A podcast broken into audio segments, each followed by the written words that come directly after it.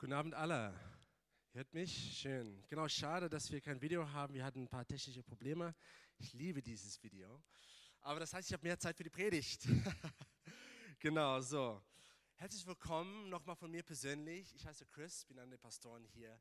Und wir machen weiter mit unserer Predigtreihe. Und das heißt Apokalypse. Und wir sind momentan in der Mitte der Reihe. Und ich leider predige zum letzten Mal persönlich über, in, in dieser Predigtreihe, weil ich ab morgen in den Urlaub gehe, worauf ich mich freue.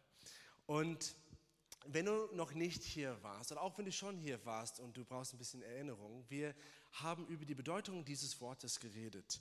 Apokalypse, was bedeutet das? Es bedeutet nicht, wie wir oft denken, das Ende der Welt. Bedeutet es gar nicht, Apokalypse oder Apokalypsis, ähm, wie es im, im Griechischen ist. Was es bedeutet, ist genau, was das Buch, der Titel des Buches Offenbarung ist, bedeutet eine Offenbarung. Und die Hauptoffenbarung, die Gott will, wenn wir das Buch lesen, wenn wir durch diese Predigtreihe gehen, ist, dass, obwohl die Welt manchmal verrückt zu sein scheint, obwohl wir in den Schlagzeilen und in den Zeitungen manchmal verrückte Sachen lesen und vielleicht kriegen wir Angst, die Offenbarung, die Gott uns geben möchte, ist, es gibt ja noch einen König auf dem Thron und sein Name ist Jesus und der herrscht, weil er hat alle Autorität. Und die Nationen sind vielleicht im Aufruhr, aber er herrscht. Und seine Absicht ist es, dass durch dich und mich, durch uns, durch die Gemeinde, er seine Herrschaft das nennt die Bibel sein Königreich, dass er das erweitert hier auf Erden bis zu dem Zeitpunkt, wo sein Einfluss auf Erden völlig offenbart wird. Und wie diese bekannte Wörter, die wir beten, wenn wir den Vater unser beten, die, die in die Realität kommen, so wie, wie wir sagen, wie im Himmel, so auf Erden. Dass wir tatsächlich erleben werden, Himmel auf Erden. Das ist Gottes Absicht. Und wir sehen in, in unserem Merkvers auch für diese Reihe das. Und dieser Merkvers kommt aus Offenbarung, Offenbarung 11, Vers 15. Und es steht, jetzt gehört die Herrschaft über die Welt endgültig unserem Herrn, um den, der er als König eingesetzt hat, Christus. Ja, unser Herr wird für immer und ewig regieren. Das ist eine gute Nachricht, oder? Genau. So, zu Beginn dieser Predigt möchte ich, möchte ich was zugeben. Und zwar, ich liebe Star Wars. Ich liebe Star Wars. Vielleicht äh, merkst du jetzt hier die, die Verbindung zwischen, zwischen der, dieser Tatsache und, und die Predigtreihe, die ich gleich erzähle. Ich liebe zumindest die, die ersten drei, die, äh, nicht die ersten drei, aber die drei Originalfilme sozusagen, die in der Mitte der Reihe sind. Die, über die anderen bin ich mir nicht so ganz sicher. Aber auf jeden Fall, genau, Jan ist auf jeden Fall ein Star Wars-Fan. Er hat viele Star Wars-T-Shirts, die ich so heimlich beneide. Ähm, aber Star Wars, der Grund, warum wir Star Wars mögen und andere Filme wie vielleicht die Avengers oder sowas, ist, dass diese Geschichten, die greifen zurück auf eine viel tiefere Geschichte.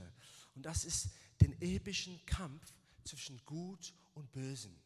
Und in diesen epischen Geschichten, es gibt immer Helden, es gibt Bösewichte und am Ende wissen wir, das Gute triumphiert über das Böse. Und das Coole ist, in der Bibel eigentlich gibt es auch diesen epischen Kampf zwischen, Gut und, zwischen dem Guten und dem Bösen.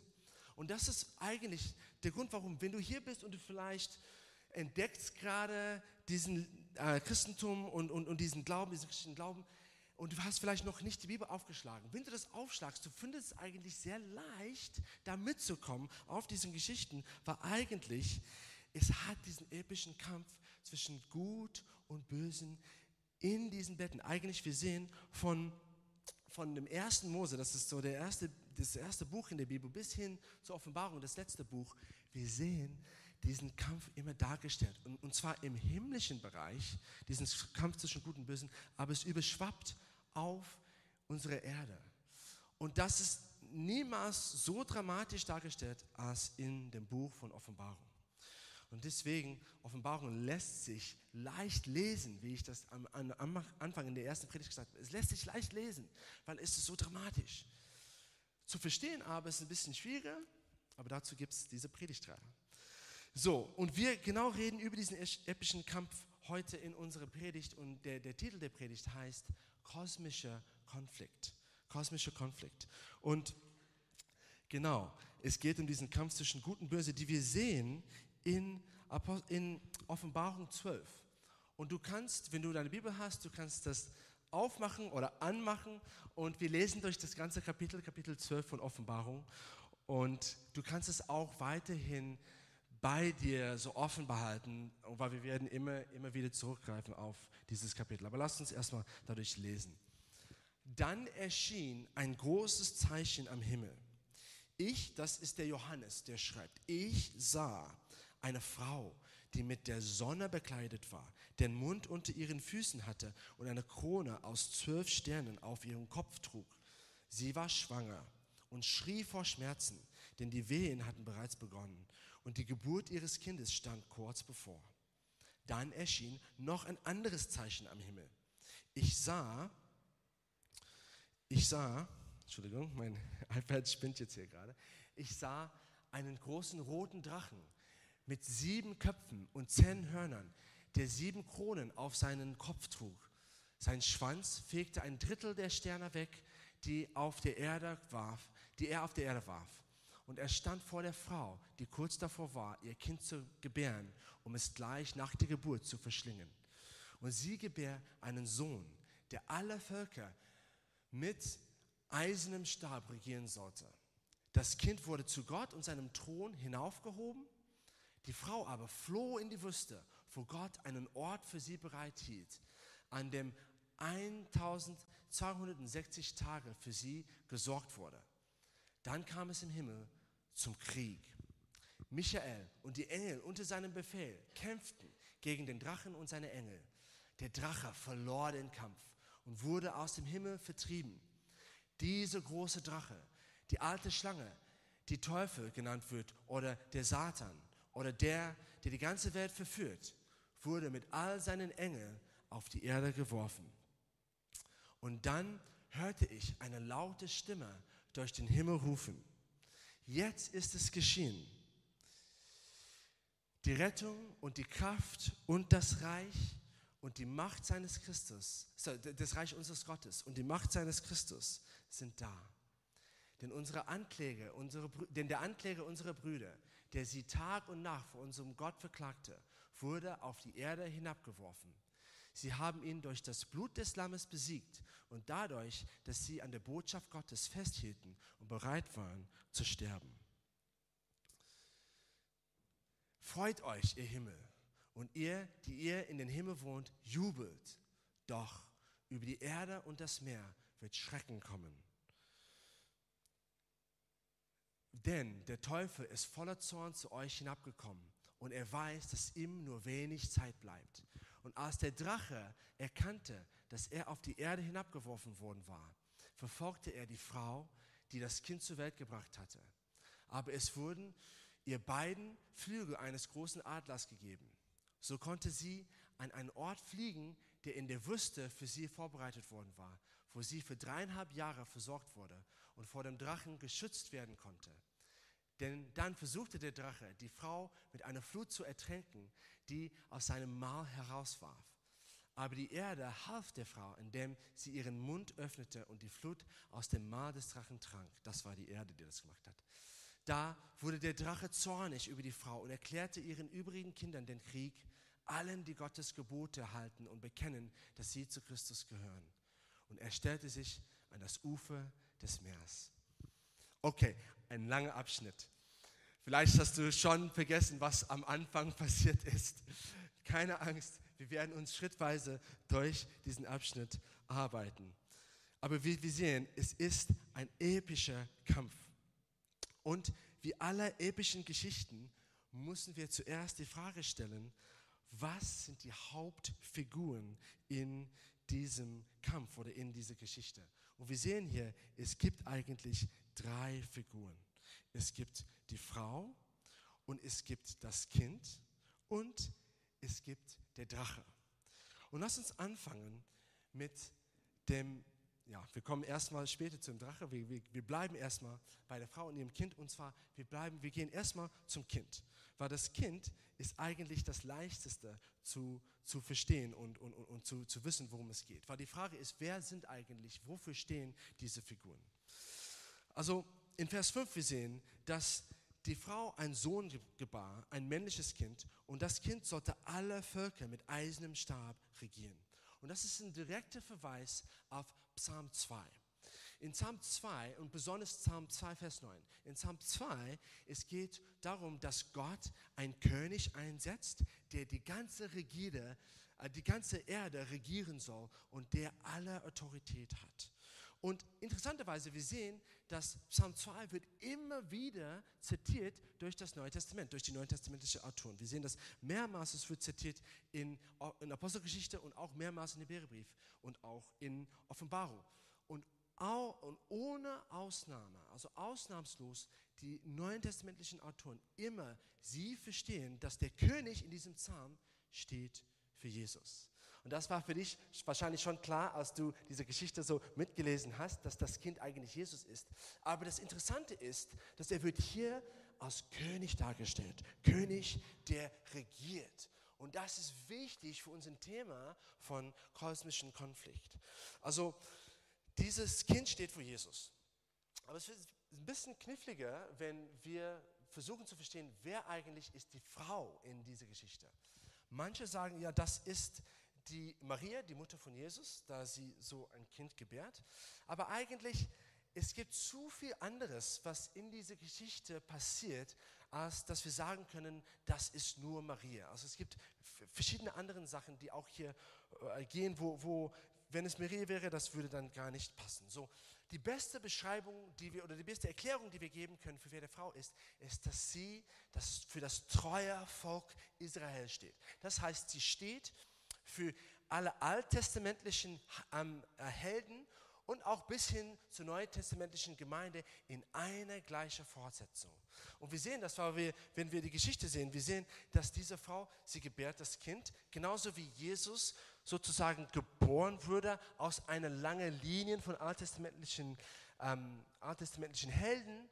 Und dann auch wir sehen, dass diese Frau wird verfolgt, wie auch die neutestamentliche Gemeinde verfolgt wird. Und Deswegen können wir sicher gehen, dass diese Frau eigentlich für das treue Israel steht.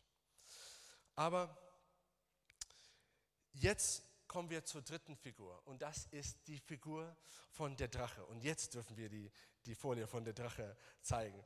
Ähm, und hier ist es wiederum ziemlich einfach zu verstehen. Ja, also es gibt da der Drache ist der Bösewicht in dieser Geschichte und es gibt nur einen Bösewicht in der ganzen Bibel und eigentlich in Vers 9, wir sehen das ausdrücklich, Johannes sagt uns genau, wer er ist.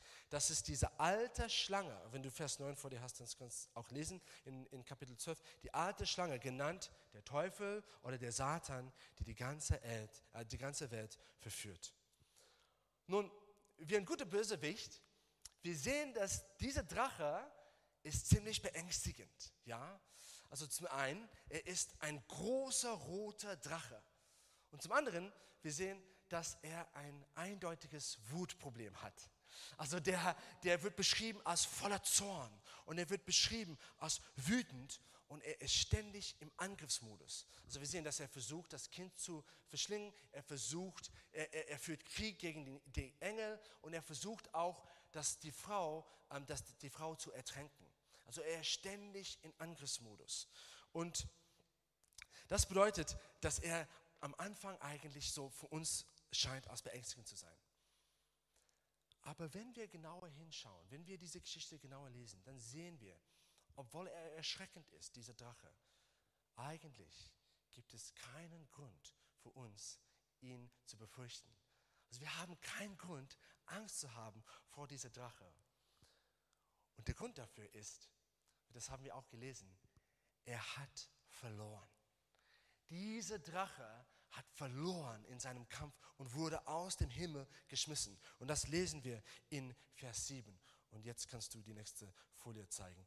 Dann kam es im Himmel zum Krieg Michael und die Engel unter seinem Befehl kämpften gegen die Drachen und den Drachen und, die, und, und seinen Engel.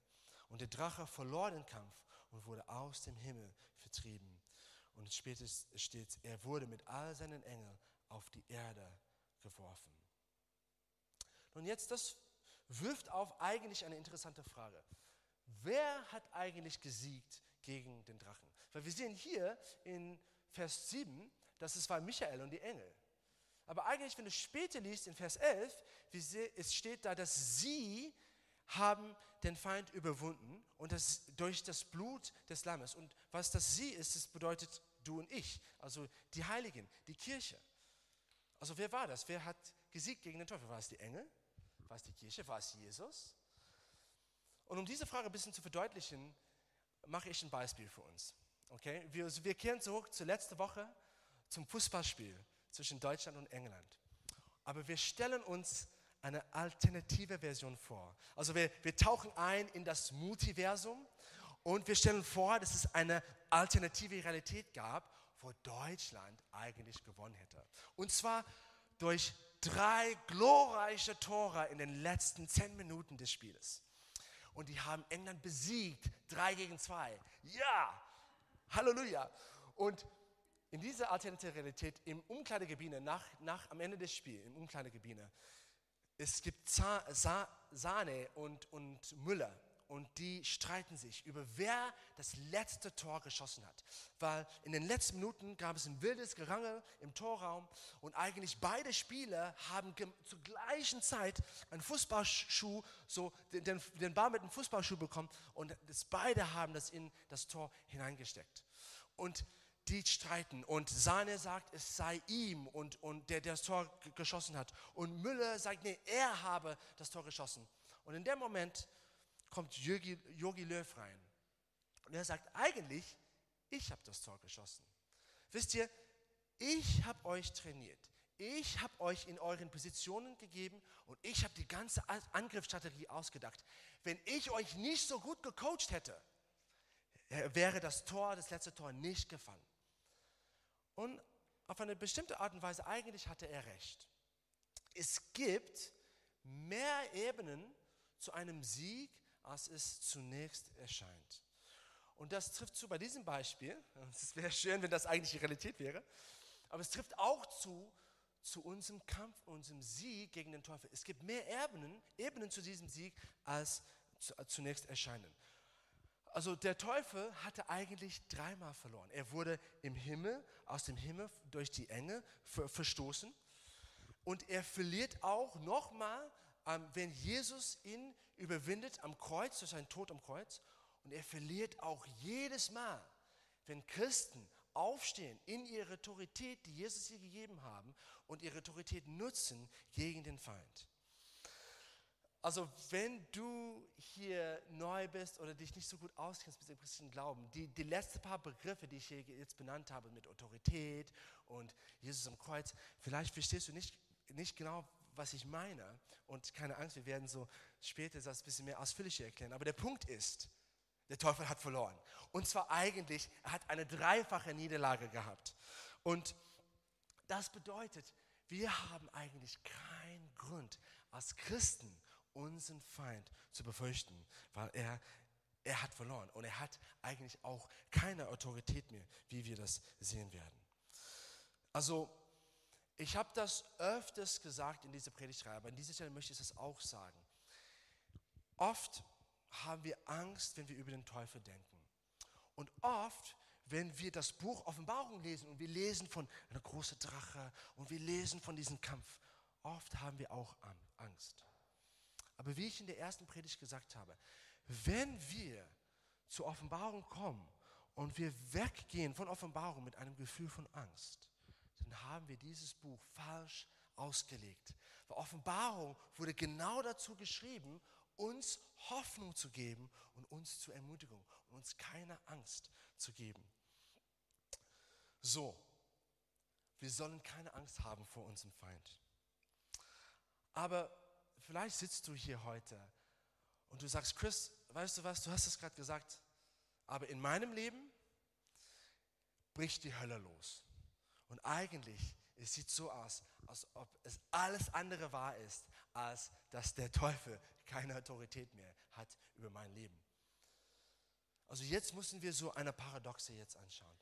Der Grund, der Tatsache, dass der Teufel den Kampf verloren hat, heißt nicht aber, dass er aufgehört hat zu versuchen, immer gegen dich zu kämpfen und dich anzugreifen.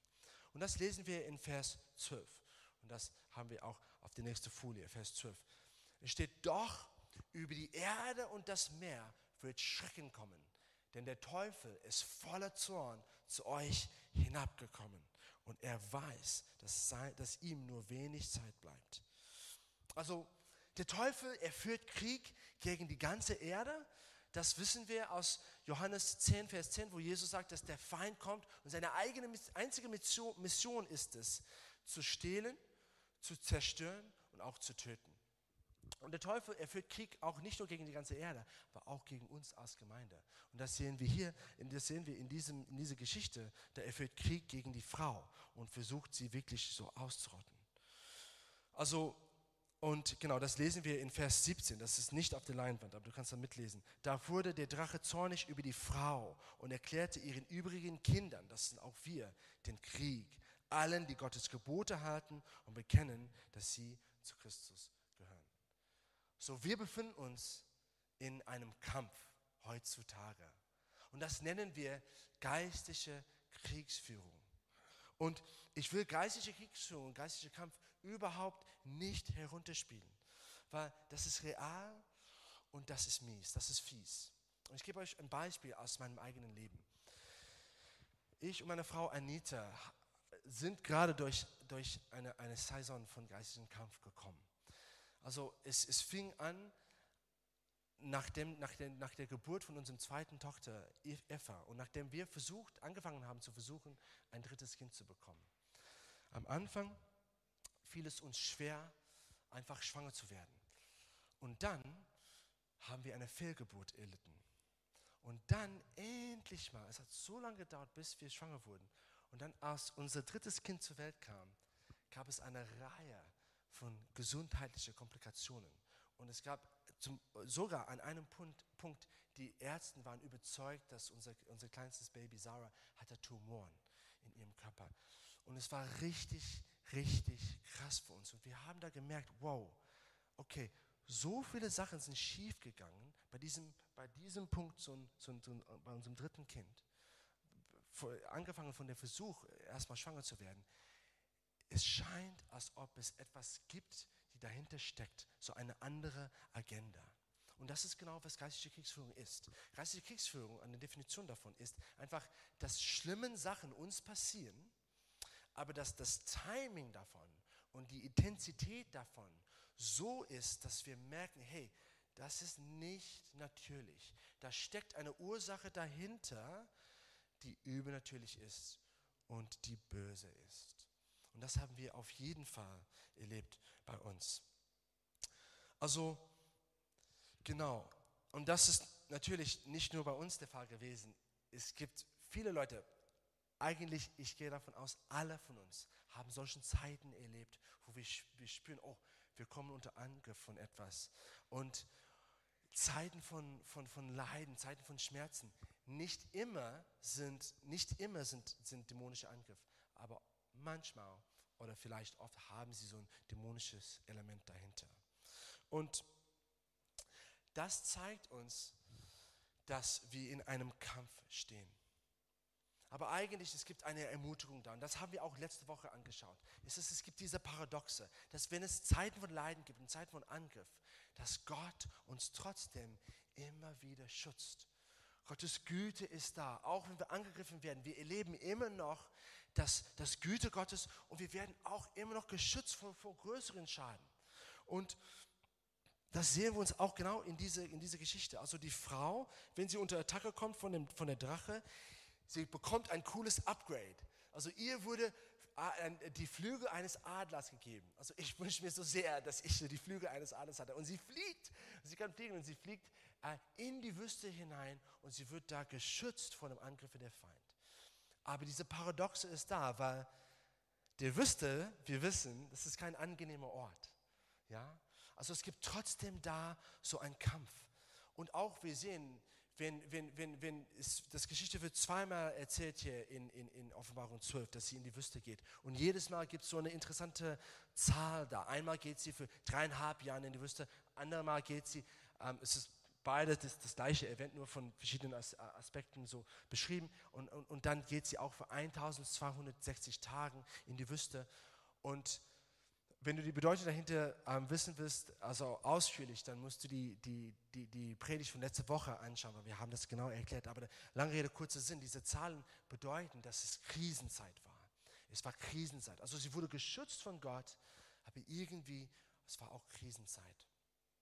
Und das wirft auf dieses Geheimnis, die wir nicht ganz verstehen in der Bibel. Und vielleicht hast du auch selber damit gekämpft. Wir verstehen nicht genau, warum es ist, dass Gott zulässt, dass wir angegriffen würden vom, werden vom Feind. Besonders wenn der Feind den Kampf verloren hat. Wir verstehen das nicht. Das ist ein Geheimnis. Und ich, ich habe da keine großen Antworten. Aber eins kann ich sagen, wenn du gerade mit dieser Frage kämpfst. Und das ist, es ist Gott nicht egal, dass du angegriffen wirst, wenn du angegriffen.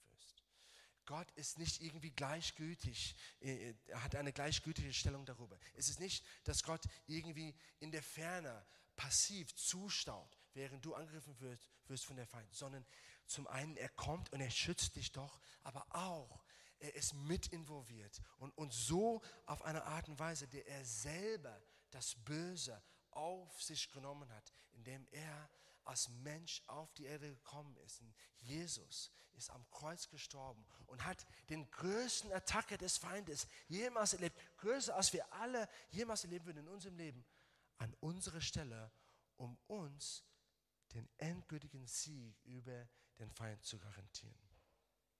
Also lasst uns jetzt einen Blick jetzt darauf werfen, wenn wir zum nächsten Punkt in der Predigt kommen, unsere Berufung zu überwinden weil wir sind berufen, Überwinder zu werden. Genau, und wir lesen durch Offenbarung 12, Vers 11. Und ich habe das da in zwei Übersetzungen da auf der Leinwand gehabt. Ich lese durch das untere, also durch das Elbefeld, was ein bisschen so poetischer. Und es steht hier, und, und sie, das, das sind wir, also die Gemeinde, wir Christen. Jeder, der, der, der glaubt, dass Jesus für, seine, für deine Sünden gestorben ist und der eine persönliche Beziehung mit Jesus hat. Und sie haben ihn überwunden wegen des Blutes des Lammes und wegen des Wortes ihres Zeugnisses. Und sie haben ihr Leben nicht geliebt bis zum Tod. So, uns wird hier drei Waffen gegeben und wir werden die kurz anschauen. Und die erste Waffe, die uns gegeben wurde, ist das Blut des Lammes. Das Blut des Lammes. Wenn du das zum ersten Mal heute hörst, diesen Begriff, das Blut des Lammes, das scheint dir wahrscheinlich ein bisschen komisch zu sein. Vielleicht stellst du dir sogar die Frage, gibt es Vampyrenkram so in der Bibel, wovon ich nicht weiß? Nein, also keine Angst, es gibt keine Vampire in der Bibel, sondern Marina hat das vor zwei Wochen gut, genau so gut erklärt, worum das geht in ihrer Predigt über den siegreichen König. Und ich reiße das ganz kurz jetzt hier an indem wir kurz so verstehen, was bedeutet das? Also zum einen, wir müssen wissen, alle von uns als Menschen, wir sind nicht perfekt.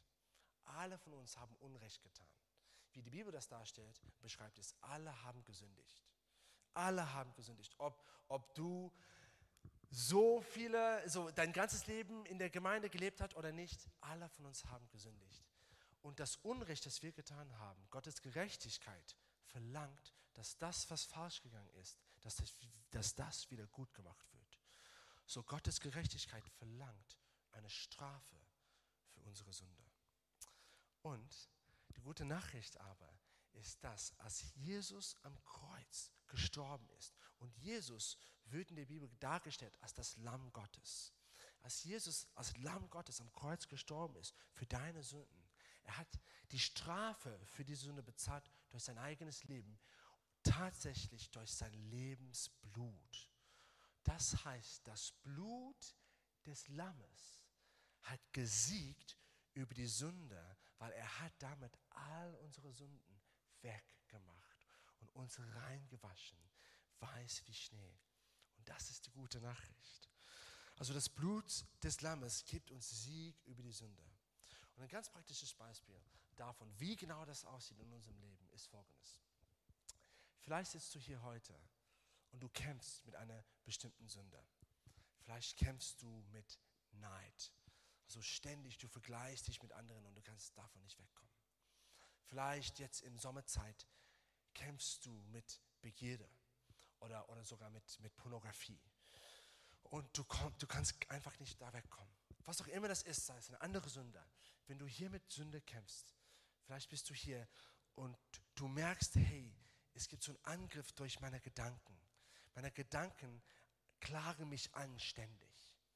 Und das ist eigentlich der Teufel, der dich anklagt durch deine Gedanken. Vielleicht kriegst du ständig Gedanken, dass du ein Versager bist, dass du das nie schaffen wirst im Leben, dass, dass du einfach immer nur so ein Sünder sein wirst.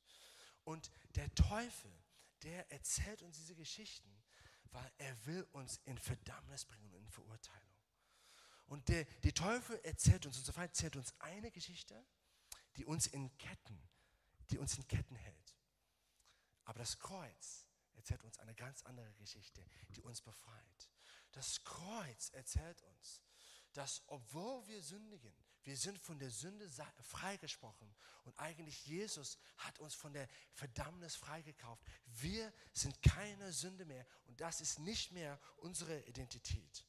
Und obwohl der Teufel eigentlich uns immer sagt, dass wir schmutzig sind und als Folge davon, wir sehen uns als schmutzig und wir kehren immer wieder zum Schlamm weil wir sind sowieso schmutzig. Und wir sinken tiefer und tiefer in unsere Sünde hinein, weil ja, ja, wir sind sowieso schmutzig. Das Kreuz erzählt uns, dass eigentlich wir ein weißes Gewand haben, so weiß wie Schnee, dass wir so reingewaschen wurden durch das Blut des Lammes. Und wenn du dich siehst, als ob du weiß gekleidet bist und, und rein bist, dann wirst du nicht schmutzig werden, weil du, du schon sauber bist. Du wirst dich fernhalten von der Sünde. Und das ist die Kraft von dem Blut des Lammes. Es wäscht uns weiß wie Schnee und es endet auch dieses Verständnis, endet unsere Gedanken. Wir sehen uns total anders.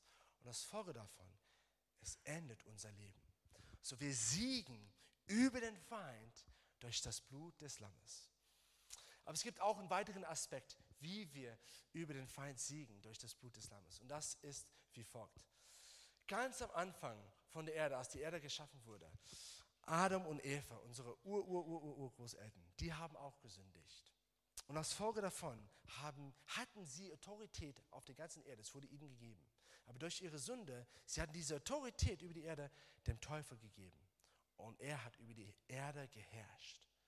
Bis zu dem Zeitpunkt, dass der König Jesus gekommen ist. Dass Jesus als König gekommen ist und am Kreuz gestorben ist, hat er die Autorität wieder von dem Teufel weggerissen und hat es uns geschenkt. Und als Folge sein, sein Blut, sein, seine Kreuzigung am Kreuz, haben wir alle Autorität, wir haben Jesu Autorität und wir haben das auch über den Feind und über alle Autorität, die den Feind jemals haben könnte, haben wir Jesus Autorität. So, was bedeutet das für uns? Was bedeutet das für dich in deinem Leben? Vielleicht sitzt du hier und du kämpfst nicht besonders mit einer besonderen Sünde, aber dennoch hast du das Gefühl, die Hölle bricht los in deinem Leben. Es gibt eine Reihe von Umständen. Vielleicht auf der Arbeit geht alles schief. Oder vielleicht hast du gar keine Arbeit und du bist auf der Suche nach Arbeit. Aber alles geht schief in der Suche nach der Arbeit. Oder vielleicht in deinem persönlichen Leben. All deine engsten Beziehungen, die kommen plötzlich unter Druck und du merkst, oh, ich stehe unter Angriff. Und du stellst dir die Frage, Mensch, wie kann ich gegen den Teufel, gegen so einen mächtigen Feind gewinnen, weil er greift mich so sehr an und ich fühle mich machtlos.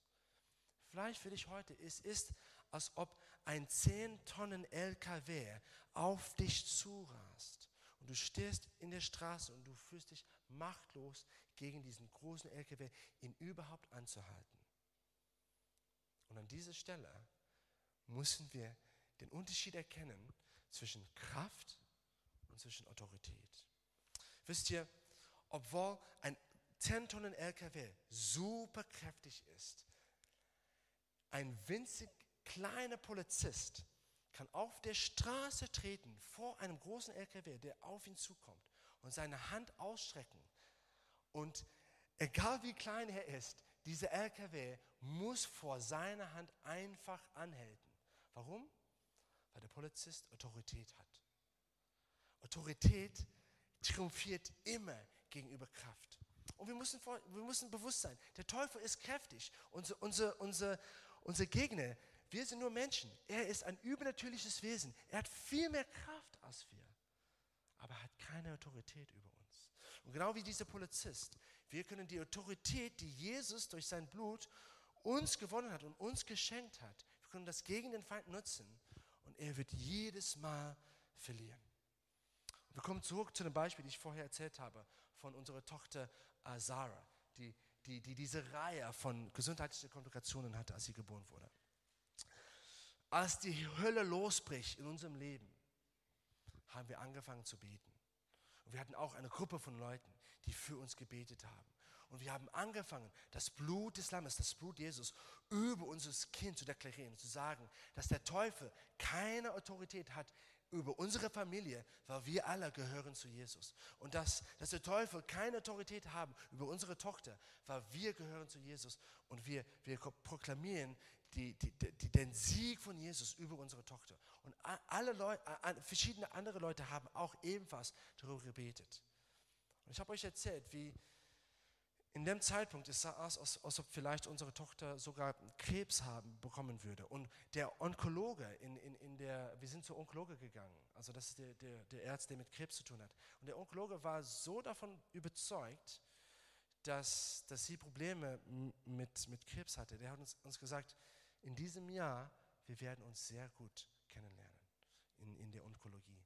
Also sah richtig krass aus. Aber ich weiß nicht, was passiert ist. Vielleicht war es die Gebete. Sicherlich war es die Gebete. Innerhalb ein paar Wochen hat alles sich geändert. Und jetzt, unsere kleine Sarah hat keine gesundheitlichen Probleme mehr. Also was auch immer diese Attacke war, ja,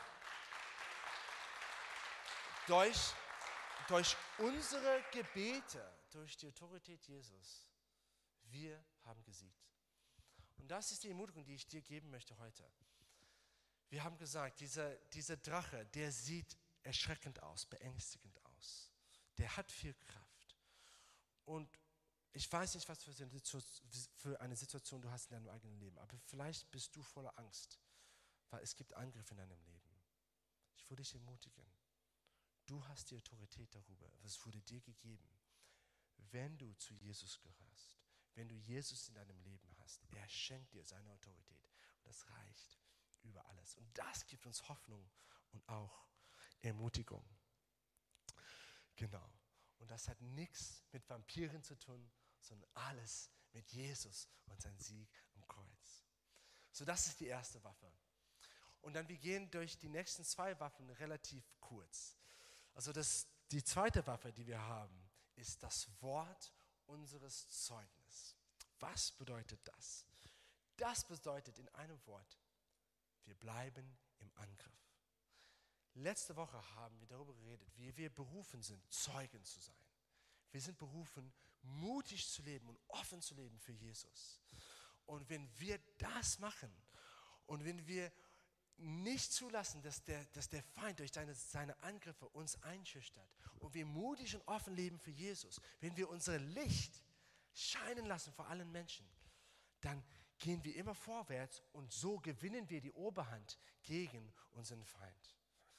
Und vielleicht aufgrund Angriff, des Angriffes in deinem Leben hast du angefangen, dein Licht zu verstecken.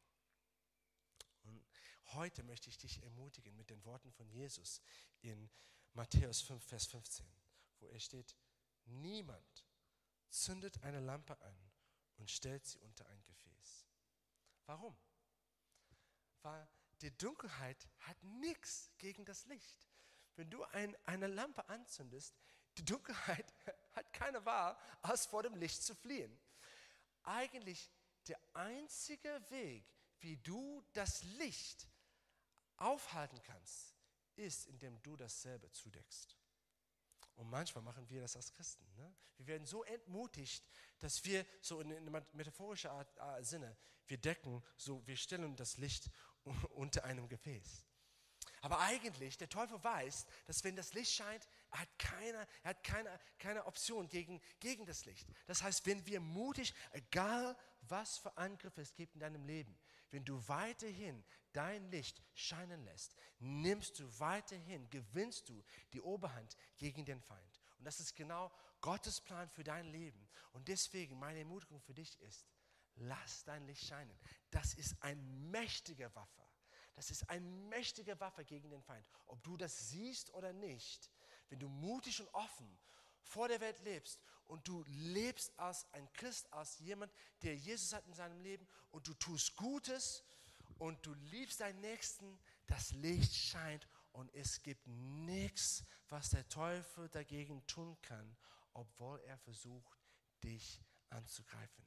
Es ist ein mächtiger Waffe. So, das ist Waffe Nummer zwei.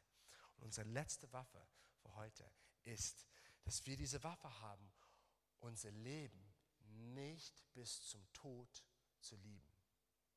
Ich habe ganz am Anfang gesagt, dass es gibt diesen epischen Kampf in der Bibel zwischen Gut und Böse. Das sehen wir in Star Wars, das sehen wir bei den Avengers, das sehen wir auch in der Bibel. Aber in der Bibel gibt es eine Wendung.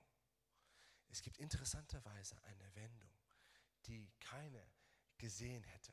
Und das ist, dass der Moment von Sieg sah aus wie ein Moment der Niederlage. Das war der Moment, wo Jesus am Kreuz gestorben ist. Als er gestorben ist, als er zugelassen hat, dass der Teufel gewonnen hat in seinem Angriff gegen Jesus, das war der Moment, wo er den Teufel besiegt hat. Und wir müssen verstehen, es gibt diese Paradoxe, es gibt diese Wendung in der Geschichte von der Bibel, in diesem epischen Kampf zwischen Gut und Böse. Und das ist folgendes, dass der Weg zum Sieg, der Weg zum Leben, ist der Weg des Todes. Wenn wir in den Tod gehen, das ist der Weg, wie wir zum Leben kommen und wie wir siegen. Was das bedeutet ist, ist, dass Jesus hat sein Leben nicht bis zum Tod geliebt. Er hat zugelassen, dass er gestorben ist. Und in dem Moment er hat gesiegt über den Feind. Und in der gleichen Art und Weise, wir sollen unser Leben nicht zum Tod, bis, bis zum Tod lieben. Das heißt, wir sollen keine Angst vor dem Tod haben. Sei es der buchstäbliche Tod, und wir haben letzte Woche darüber geredet, über Märtyrer, oder sei es, dass wir einfach keine Angst haben, dass gewisse Sachen in unserem Leben sterben, so wie unser guter Ruf in den Augen der Welt. Wenn wir keine Angst vor dem Tod haben, dann sind wir wirklich frei. Weil wenn wir diesen Maß an Freiheit haben, dann sind wir gefährlich für den Feind. Weil er weiß, oh, er kann uns nicht aufhalten. Wir haben keine Todesangst mehr. Und wir gehen vorwärts. Und wir verstehen, dass das, unser Leben nicht bis zum Tod zu lieben, ist eine mächtige Waffe, die uns gegeben wurde in den Kampf gegen unseren Feind. Und er mag uns töten. Oder er mag anderen Sachen in unserem Leben töten. Es kann sein, dass wir Jobs verlieren, dass wir unseren guten Ruf verlieren, dass, dass wir durch Gesundheitsprobleme gehen, dass, dass er sogar, dass der Teufel von uns klaut. Aber wenn das letztendlich uns egal ist, weil wir Jesus lieben und wir unser Leben bis zum Tod nicht lieben, dann kann der Teufel nicht gegen uns gewinnen in der, in der Geschichte der Gemeinde und auch äh, so in der Bibel und auch außerhalb der Bibel, diejenigen, die die größte Siege über den Feind gehabt haben, waren auch, auch diejenigen, die viel in ihrem Leben gelitten haben. Und das ist diese Paradoxe. Der Weg zum Leben ist auch der Weg irgendwie durch den Tod. Und wenn du das heute verstehst, dann bist du gefährlich.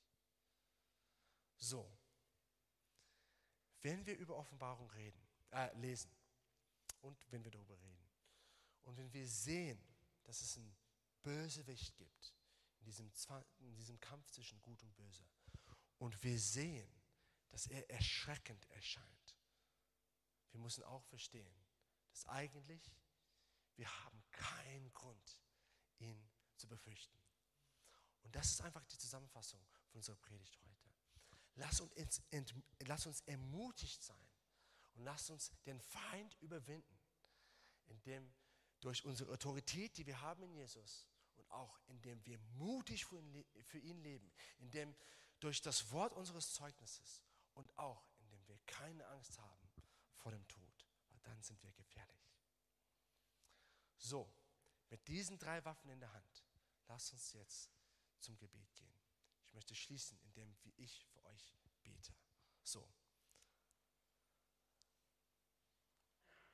Jesus, wir kommen vor dich heute und wir sind ermutigt.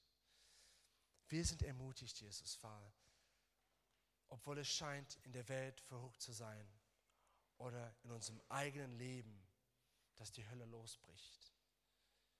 Wir sehen, dass du uns drei mächtige Waffen gegeben hast. Und Jesus, wir möchten diese Waffen im Griff nehmen. Wir möchten wissen, dass wir Autorität haben über den Teufel, dass wir Sieg haben über die Sünde und dass du uns rufst, frei und mutig zu leben und auch keine Angst haben. Aber Jesus, wir brauchen deine Hilfe. Wir sind ängstlich.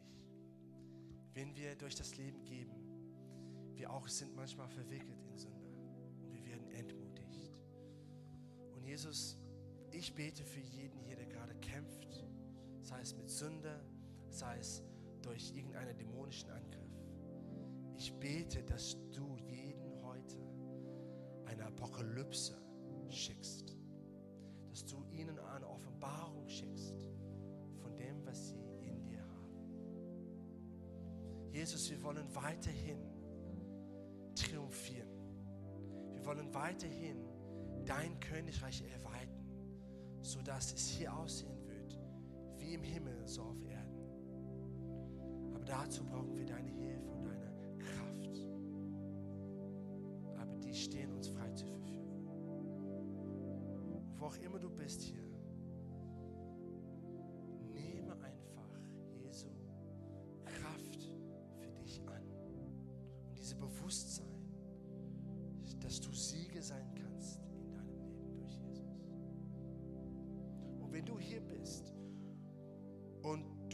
das noch nicht machen, weil du noch keine Beziehung, noch keine persönliche Beziehung zu Jesus hast, das ist der Anfang für wie du siegreich in deinem Leben lebst gegen diese Attacken, die gegen dich kommen, gegen Sünde, die versucht, dich runterzureißen, runterzukriegen.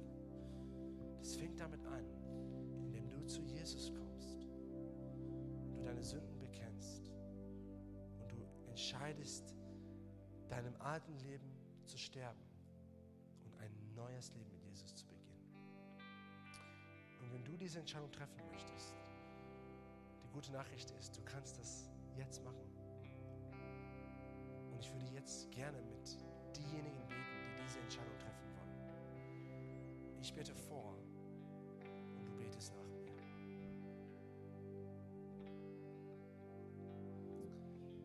Jesus, weiß, dass ich dich heute brauche. Und Jesus, ich bekenne, dass du am Kreuz für meine Sünden gestorben bist. Und Jesus, ich bitte dich, dass du mir meine Sünden vergibst. Ich danke dir, dass du mir meine Sünden vergibst. Und Jesus, ich treffe die Entscheidung heute, dir die Kontrolle meines Lebens zu übergeben. Ich wende mich ab von meinem alten Leben. Ich drehe 180 Grad um und ich gehe ab heute einen neuen Weg. Mit dir als mein Leiter. Von nun an, Jesus, du wirst mich führen. gebe dir die Kontrolle meines Lebens. Und ich danke dir, dass du mich auf guten Wegen führst. Amen.